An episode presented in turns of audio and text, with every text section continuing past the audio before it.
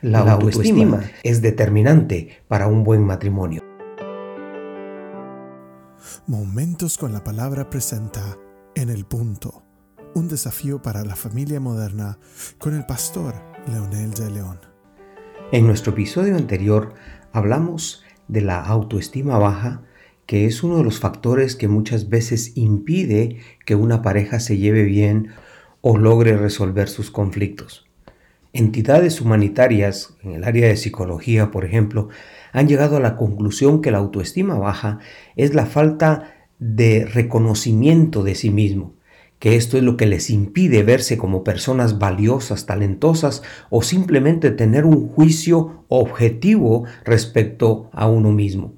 La autoestima se define como un conjunto de percepciones, evaluaciones, ideas sobre nosotros mismos, en las cuales se fundamenta nuestra capacidad de autoconfianza, de amor propio y nuestra necesidad de ser reconocidos por los demás, entre otros aspectos de la personalidad. Si como cónyuges no logramos mejorar, sanar estas áreas, entonces nuestros conflictos se van a agudizar. Y por supuesto, aquí llega entonces la acción del rechazo. Cuando yo me siento rechazado, yo rechazo a los demás. No importa las circunstancias que viva. El rechazo siempre será un factor que determina la acción como cónyuges. Seguiremos con este tema en nuestro próximo episodio.